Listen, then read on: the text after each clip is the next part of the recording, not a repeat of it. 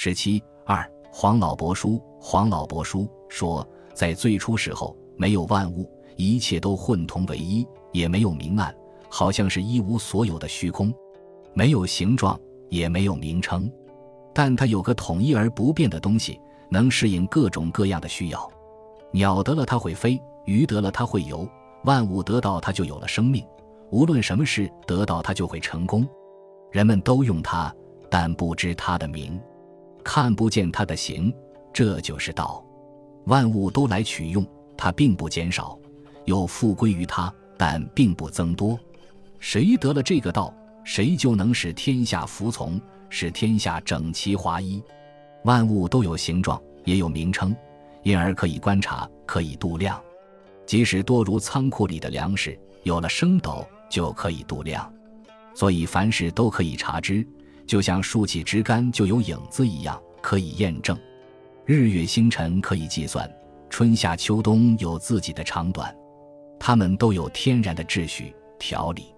顺着他们天然的秩序条理去办事，就能取得成功；否则就要失败。有道的人治理天下，没有私心，没有主观的成见，只是随顺着事物的自然条理，这就是无为。他是宁静的，因为他不乱出主意，也不乱下命令。该生的东西，他帮助他生；该死的东西，他就促进他死。一切根据他天然的恰当不恰当，这样来治理天下，就是最大的公正。最大的公正。就是有个法度，所以法度就是最大的公正。有了法度，该赏的赏，该罚的罚，这样天下就不会乱。事物的条理法则是到那里来的，因此治国的法令也是由道产生的。有了法令，是非曲直才有个标准。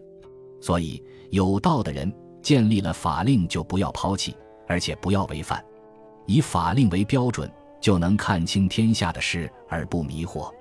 我们看到这里对世界的看法确实和老子比较接近，不过他讲的是治国之道，治国的办法最终落实到要有统一不变的政策法令，这又接近于战国时代的法家，所以有人称他们是新道家或道法家。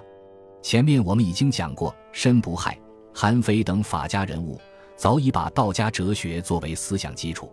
他们也讲无为，但无为是说君主不要做具体事情，把主要精力用来考虑怎样控制自己的臣子，而且要不露声色，使人难以猜度。但这里讲的无为，只是要求因循事物的自然状态，并且不要生事扰民。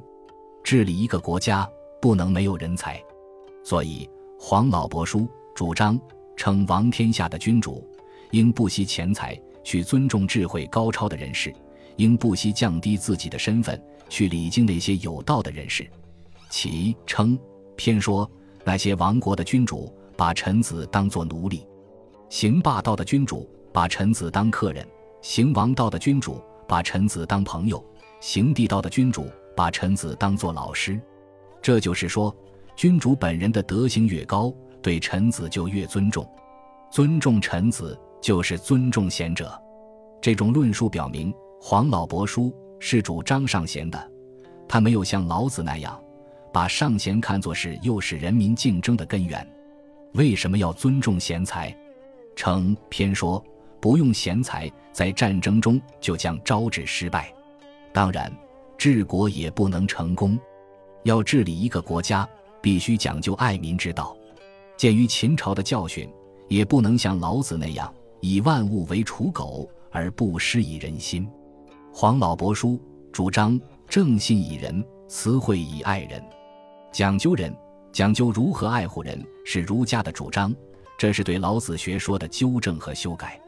古代国家最高信仰是天上帝，老子学说尽管成了统治思想，也只能在天上帝的权威之下发挥作用。